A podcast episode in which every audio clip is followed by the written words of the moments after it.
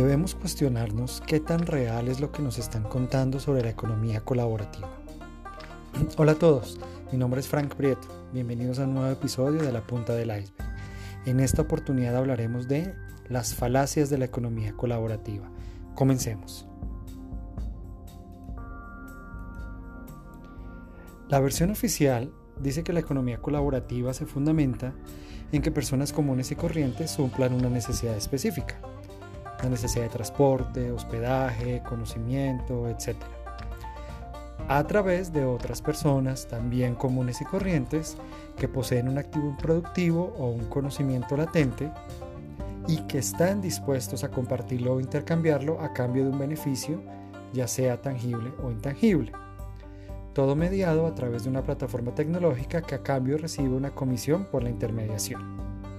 Entonces, hay alguien que necesita algo, hay otra persona que lo puede ofrecer porque le sobra, porque tiene espacio, porque lo compró en algún momento y ya no lo necesita. Entonces, comparten o intercambian y en contraprestación reciben algún beneficio. Y todo esto a través de una plataforma tecnológica que cobra una comisión por reunirlos. Antes, tus papás o abuelos compartían con sus vecinos aquello que tenían, pero que otros no. Por ejemplo, una herramienta, un utensilio de cocina, un electrodoméstico, una hora de su tiempo para ayudar al prójimo, en fin. Y en general no esperaban nada a cambio, más que un agradecimiento y que les devolvieran aquello que habían prestado. No se necesitaba una plataforma tecnológica para hacerlo. Así las cosas, la economía colaborativa ha existido desde hace mucho. La incursión de plataformas que gestionan esos procesos de intercambio es lo realmente novedoso. Debemos cuestionarnos entonces qué tan real es lo que nos están contando sobre la economía colaborativa. Vamos a, evaluar algunos de esos eh, elementos claves de la economía colaborativa. La primera de ellas, no intermediarios. No es verdad que la economía colaborativa elimine los intermediarios. De hecho, ahora son más poderosos que antes. Estos intermediarios no solo establecen precios y comisiones, definen reglas, abusan de los usuarios y de los prestadores del servicio. Nadie los controla, no hay una legislación clara que los controle y a la hora de asumir responsabilidades, tranquilamente las evaden con el discurso de que ellos son solo un medio para que las personas se conecten. Una segunda justificación para la economía colaborativa es la independencia. Trabaja cuando, dónde y como quieras. Sé tu propio jefe. La meta la pones tú. Es una frase motivacional que invita al emprendimiento. Sin embargo, lo que la economía colaborativa ha fomentado es la pauperización de las condiciones laborales y sociales de los trabajadores autónomos de las plataformas tecnológicas, quienes no cuentan con un mínimo de seguridad social al no ser considerados empleados, pero que tampoco tienen poder de decisión sobre sus condiciones de trabajo a pesar de ser sus propios jefes. Hay una tercera, eh, un tercer pilar de la economía colaborativa y es que puedes generar unos ingresos extra. Entonces analicémoslo, analicémoslo en detalle. Si en el pasado tomamos una mala decisión económica y adquirimos un activo que se convirtió en algo improductivo o, subutilizado como un carro que casi no usamos, o una habitación en la que sobra, o una habitación que sobra en nuestra casa, pues qué mejor que aportarlos a una plataforma colaborativa para generar una rentabilidad. Sin embargo, no estamos recibiendo ninguna rentabilidad, ni generando un ingreso adicional apenas estamos recuperando algo de dinero de una mala inversión que hicimos. Si no íbamos a usar un carro, no lo íbamos a usar mucho, ¿para qué comprábamos un carro? Si no necesitábamos esa habitación, ¿para qué compramos una casa con tantas habitaciones? Quien sí está recibiendo la rentabilidad es el dueño de la plataforma, quien no tuvo que comprar un solo carro para convertirse en la mayor empresa de transporte del planeta o no tuvo que construir ningún edificio para convertirse en el hotel con más habitaciones del mundo. Miren lo cruel de esto. la clase media financiando negocios de altísimo riesgo. Otro pilar del cual nos hablan es que las plataformas colaborativas generan mayor competencia. Si bien las nuevas plataformas han traído mayores opciones para los consumidores a precios usualmente inferiores o en condiciones más convenientes para el cliente, eso no lo podemos negar, la competencia desleal generada por la anarquía institucional incapaz de regular estas plataformas afecta a las industrias tradicionalmente a las industrias tradicionales altamente reguladas, que tienen altas cargas impositivas y estrictas obligaciones laborales. Lo que está sucediendo acá, para ser sinceros, es que se destruyen empleos medianamente dignos para dar pasos a empleos completamente indignos. Y la última falacia respecto a la economía colaborativa, y es que es el futuro. Nos dicen que esta es la forma en la que se moverá el mundo de ahora en adelante y que debemos subirnos a la ola, no podemos quedarnos atrás. Lo que existe es toda una locura mediática que infla el valor de las plataformas tecnológicas a partir de discursos excesivamente optimistas e incluso metafísicos, basados en el número de usuarios o en las buenas intenciones de la plataforma, pero que a la hora de la verdad no encuentran sustentos al validar ingresos y utilidades.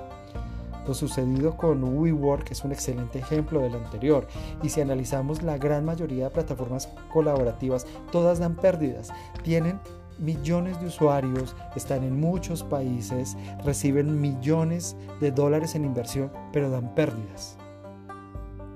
La verdad es que la mayoría, si no la totalidad de las plataformas, eh, generan pérdidas inmensas, son un desastre en las bolsas de valores, están enfrentadas a una cada vez más hostil competencia que reduce las posibilidades de generar ganancias, porque cualquiera puede montar una plataforma colaborativa. Entonces, eh, ¿de qué sirve montar un Uber si eh, puedo montar 10 o 15 empresas que le compitan a Uber? Entonces, eso reduce las posibilidades de generar ganancia. Adicionalmente, se enfrentan a una ola de críticas por las deplorables condiciones laborales de quienes se dicen son sus propios jefes.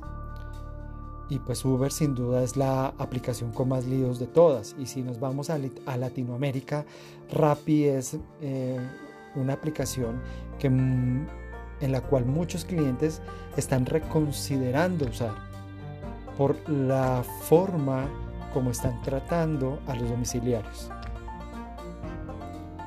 Como conclusión, podemos decir que en vez de generarse valor,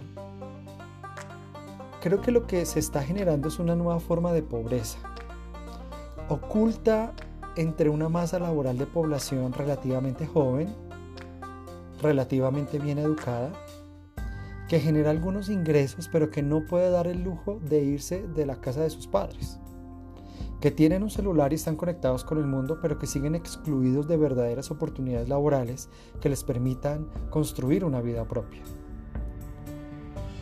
Algún día los consumidores despertarán y se darán cuenta de que el modelo que nos propone la economía colaborativa es insostenible, destructivo y contrario al ideal de un mundo más justo que los mismos clientes claman en redes sociales.